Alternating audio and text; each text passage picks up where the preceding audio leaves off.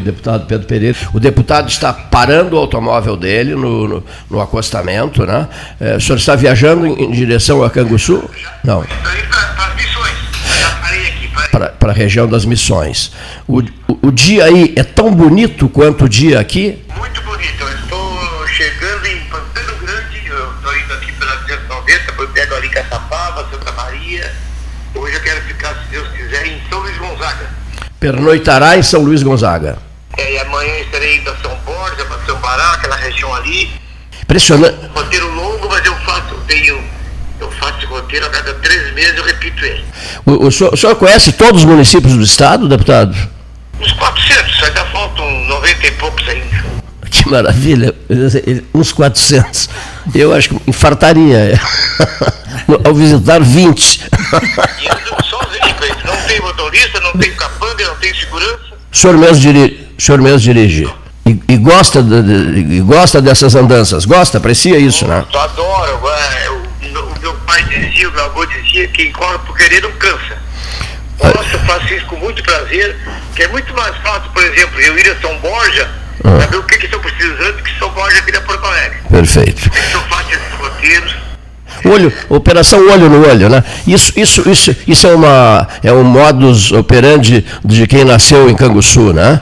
Olho, olho, olho, olho no olho. E o senhor diz em cada um. Campos, interior de Canguçu, 15 irmãos, criado pé descalço, roupa de saco remendada, sem conhecer dentista, tenho muito orgulho disso. 15 irmãos? Eu e mais 14. Barba, tinha TV na sua casa, na casa dos seus pais? Não, não. deputado, deputado, o senhor diz em cada município que o senhor vai, o senhor diz assim: eu sou de Canguçu, o umbigo do mundo. Tenho muito orgulho da minha Canguçu, da minha Coxilha dos Campos. Canguçu, maior fundo da América Latina, um povo trabalhador, ordeiro, uma cidade maravilhosa que eu tenho, tenho muito orgulho. É verdade que é um dos municípios no inverno mais gelados do Rio Grande do Sul? Certa, certa, certas. no verão? Certa, certas bibocas. O camarada, o Sebastião Neto, que me dizia assim, Cleiton, vou te levar numas bibocas em que a temperatura vai a 5, 6 abaixo de zero no inverno. É, Cleiton e ouvintes, há poucos dias agora, aquele onda fria, hum. levou em Canguçu. Levou que a imprensa foi lá filmar, enfim. Temos neve. E uma inveja horrorosa do pessoal de gramado, né? pura inveja. O pessoal de Gramado ficou com essa nevasca, com essa nevasca na nossa Canguçu. Deputado, olha aqui, Fabrício Matiello está aqui no estúdio, Paulo Gastão Neto, à disposição para eles, eu passo o telefone, porque o sistema é por, por, telefonia aqui, por WhatsApp, perguntas que queiram encaminhar ao deputado Pedro Pereira. Eu vou encaminhar a. Gastão, a primeira, por favor. Paulo Gastão vai conversar com o senhor. Um abraço, boa, ta boa tarde, deputado. Tudo bem? Boa, boa tarde. tarde. A, nosso amigo Sebastião Ribeiro Neto, que sempre participa aqui do 13, uma pergunta de um tema importante para a região. A Canguçu São Lourenço. A RS. professor Sebastião, Canguçu São Lourenço. Primeiro, uh, foi feita a roçada, toda a extensão dela, e agora está sendo um, feito um recapeamento. Era em torno de 8 milhões, conseguimos mais dois, cara. Eram seis, que eram uns 8 milhões recapeamento nos pontos críticos e depois faremos a pintura. Não só Canguçu São Lourenço. É, fizemos um trabalho também que não está completo ainda. Canguçu, Encruzilhada Pantano. Também fizemos um trabalho, aí foi a estrada de chão Canguçu Piratinim, com bueiros, com alargamento e encascalhamento. E ano que vem é o compromisso do governador comigo de começar de Canguçu em direção a Piratinim, 10 quilômetros também semana passada eu estive em Aceguá, estamos recapando 12 quilômetros da BR-153 até o Hospital da Colônia Nova. Também estamos, fizemos 11 quilômetros do, de Pedras Altas em direção a Pierre Machado e tem agora até o final do ano mais 12 quilômetros de Pinheiro a Pedras Altas.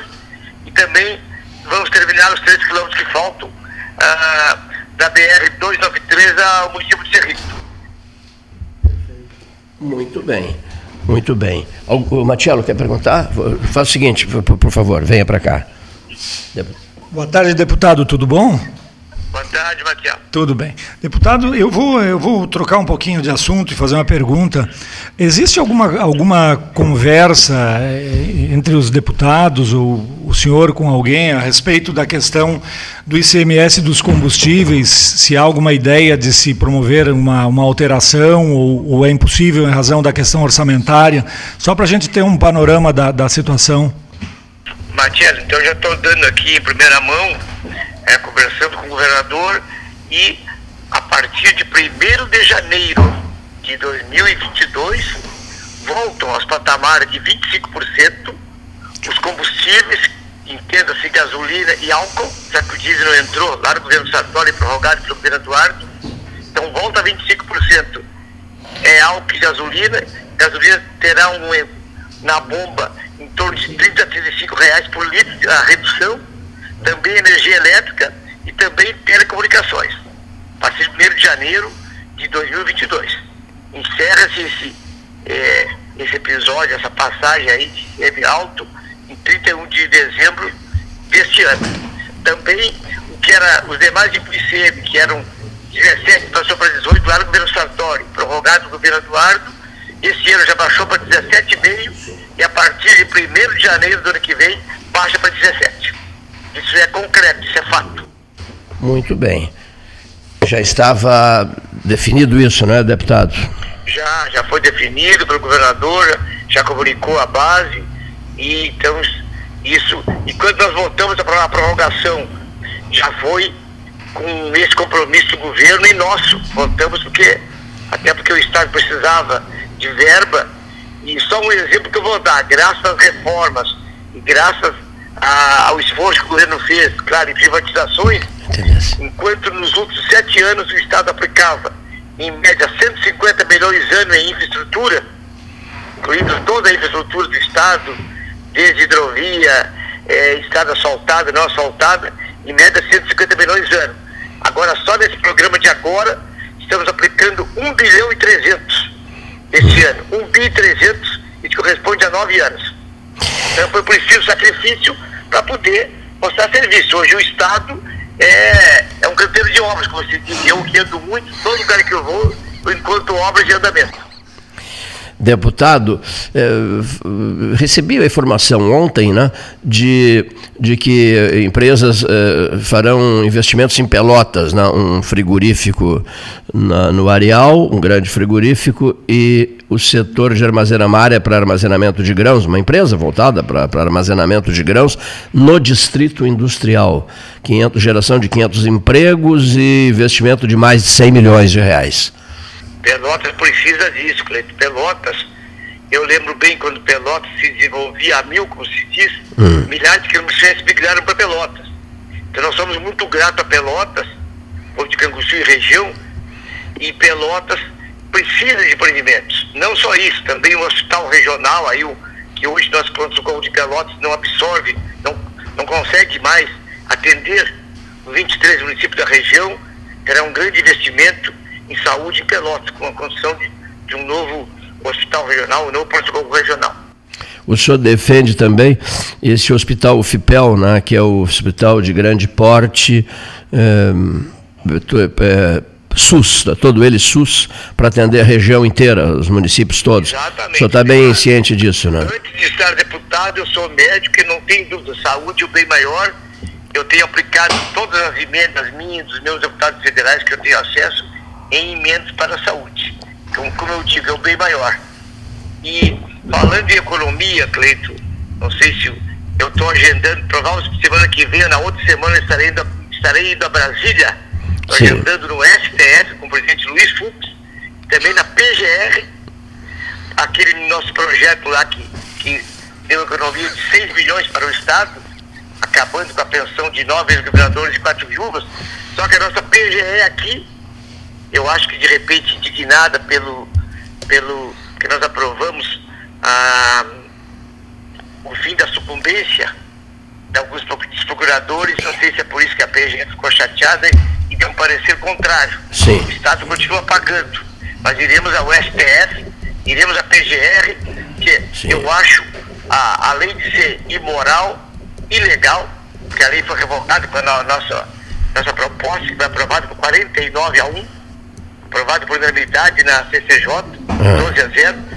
O Estado precisa, o Estado, ah, os, os, governantes, os políticos têm que dar um bom exemplo. Sim. Inadmissível que alguns governadores e suas viúvas nada contra ninguém, gente recebendo 70, 80, perto de 100 mil reais mês.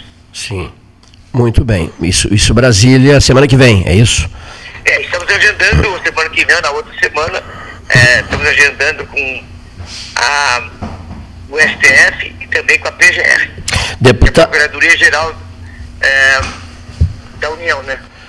Deputado, uma, uma, pergunta que chegou agora aqui pelo, pelo telefone celular, pela, pela, pelo setor de, pela área de mensagens, 981148808 ou 991256333. A pergunta é, senhor seu Cleiton, pergunte ao deputado Pedro Pereira eh, sobre o IP o IP Pelotas. Né? Uh, e diga ele que o IP Bagé está né, tá funcionando com, com, A Prefeitura liberou funcionários do município e estes mantêm abertas as portas da sede do IP Bagé. Se o mesmo está sendo projetado para Pelotas. Cleiton, é um grande problema o IP. Eu conversei, eu tive há poucos dias lá conversando com o presidente Júlio Ruivo, ex-prefeito de Santiago e inclusive trabalha também lá o ex-vereador de Pelotas, Rafael Amaral, e conversamos bastante. O IP está deixando muito a desejar. Nós, no governo Sartori, nós separamos, dividimos o IP IP Previdência e IP Saúde, só que IP Saúde está deixando a desejar. Não é falta de dinheiro, que agora inclusive se aprovou a inclusão da OAB, dos advogados no IP. O IP é descontado automaticamente do salário e, e não é pouco. Quem tem PAMs, PAPs, paga muito por mês. E o IP tá, fechou todas, todos os escritórios todo o município do estado, mas alguns municípios, como é o caso da minha Sul ali, a prefeitura fez uma parceria. É, e hoje tem uma pessoa na prefeitura atendendo. Claro, não é a mesma coisa, mas pelo menos orienta. E isso acho que a prefeita Paulo deveria fazer, também ter alguém na prefeitura. Agora, o IP, o grande problema também é, tem muitos profissionais que não quiseram atender pelo IP, não querem atender mais. Tudo bem, não quer atender, é uma opção dele. Agora, se não quer atender, o IP tem que atender os que querem. Estão se formando só na nossa região, Pelota, Rio Grande, se formam em torno de 180 a 200 médicos por ano. São médicos novos com vontade de trabalhar. Então, se não quer atender, deixa para quem quer. Agora, o que eu não aceito, por exemplo, ah, o médico não atende, não quer atender. A consulta é 400, ele, ele dá 50 ou 100 reais de desconto. Se paga muito para o IP. Então o IP tem que ter atendimento. O IP hoje atende, atende em, em torno de 1 milhão e 200 pessoas, e 10% da população gaúcha tem IP. Ou é o associado ou seu dependente. Então o IP tem que melhorar. O cobrei do presidente, estou cobrando do governo. O IP é, pelo que cobra, pelo que arrecada, tem que prestar melhor serviço anestesia mesmo, anestesia, eu fiz, eu fiz um mês, mês e um pouco atrás uma cirurgia de menisco, paguei 1.500 reais de anestesia. Aí vamos reembolsar 40% no máximo. Então, é, é um plano de saúde, repito, que poderia e deveria estar funcionando muito melhor, atendendo ao, ao público que paga e paga muito bem. Então nós estamos cobrando o governo, esperamos que num, num tempo curto nós tenhamos melhor atendimento, melhor serviço prestado pelo IP.